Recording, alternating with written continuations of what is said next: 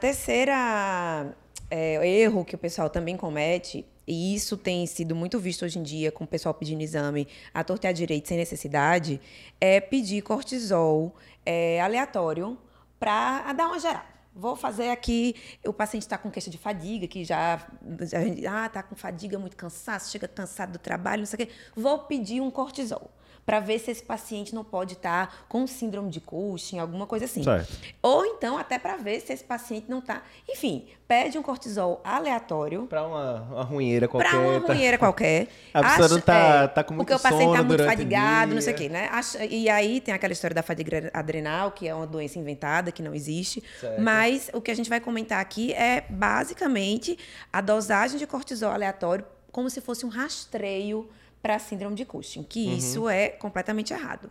E aí, conta aí, é, Eric. Patrícia já respondeu, né? Nunca eu vou pedir cortisol sérico para triar paciente para hipercortisolismo. Isso não existe. Certo. É, não faz o menor sentido, até do ponto de vista fisiológico, fisiopatológico. O que a gente precisa avaliar é, é fazer um teste de supressão, saber se aquele cortisol ele está sendo produzido de forma autônoma. Uhum. Então ele pode vir um cortisol de 30, de 40, até de 10, de 20 aleatório no paciente de cima de Cushing certo? certo? Não tem um ponto de corte. Então, o ideal seria ou eu suprim, tentar suprimir esse cortisol, então uma pessoa normal, eu, Eric, uhum. se eu fizer o dexametasona, vai suprimir lá a produção de ACTH pela minha hipófise e o cortisol vai cair, cortisol sérico, uhum. certo? Um paciente com síndrome de Cushing, o cortisol não vai cair. Então eu faria o teste de supressão. Porque tem um adenoma virado moede coentro lá e Sim, o adenoma ele é autônomo. Então Sim. ele não vai sofrer esse feedback com aquela dosezinha que eu estou dando de dexametasona. Perfeito. Perfeito. Então eu posso fazer o, o, teste de overnight, que é aquele que a gente faz um miligrama, uhum. né, em torno de 11 horas da noite e meia-noite uhum. do dia anterior e coleta o cortisol no outro dia. Ou, se eu quiser um teste com maior, melhor acurácia, é, é para fazer a supressão, eu faço o chamado LIDO-1 Uhum. Né, que é aquele que você faz a dexametasona de 6 em 6 horas, por 48 horas, e aí dosa no, no, no, também um cortisol basal, em torno de 8 horas da manhã, para uhum. ver se suprimiu ou não. Agora, se eu quiser só o valor de um cortisol sem supressão, aí não uhum. adianta eu querer fazer cortisol sérico, que uhum. seria a dosagem de cortisol total. Certo. Certo? Eu, fa eu precisaria do cortisol livre. E aí, esse cortisol livre eu posso dosar ou na urina uhum. ou na saliva. Então, também para rastreio de hipercortisolismo, uhum. eu posso ter o cortisol livre urinário e eu posso ter o cortisol salivar da meia-noite. Aí tem esse horáriozinho aí específico de ter que ser da meia-noite, que é o horário do dia que o cortisol, pelo ritmo circadiano, está mais baixo. E o urinário é isolado ou é de não. 24 horas? Não, não. 24 horas. Certo. Certo? Uma, uma urina isolada, uma amostra isolada não tem valor. Certo. Tem ser, e aí tem um problema de coleta. Porque depende muito de coleta, tanto é que é um exame que tem que ser repetido, um resultado uhum. só positivo, assim, não, não, não seria suficiente. Certo. É, e o cortisol da meia-noite é aquela história de que, como a, a, a, o nível mais baixo de cortisol que eu tenho no dia é a meia-noite, nesse período, uhum.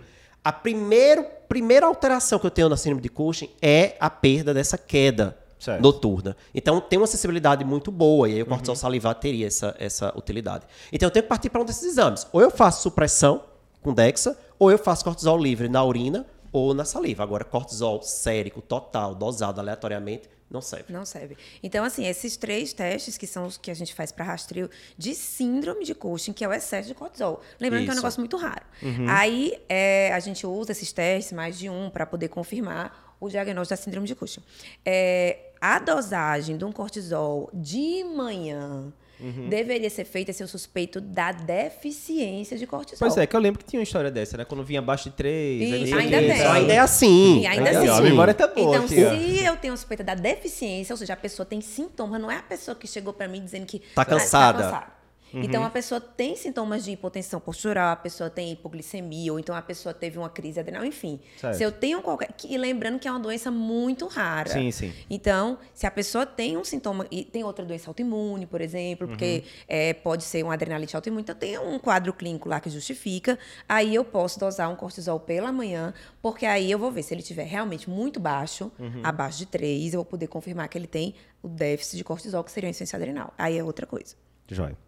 Então, acho que se a gente fosse assim, resumir os três principais exames para confirmar o hipercortisolismo, a gente teria um cortisol pós-dex 1mg, cortisol salivar à meia-noite e o cortisol na urina de 24 horas, né? Isso. O ideal é que a gente tenha aí pelo menos dois desses exames alterados para a gente dizer que esse paciente realmente tem síndrome de Cushing. Então, cortisol sérico aleatório não serve para avaliar Cushing.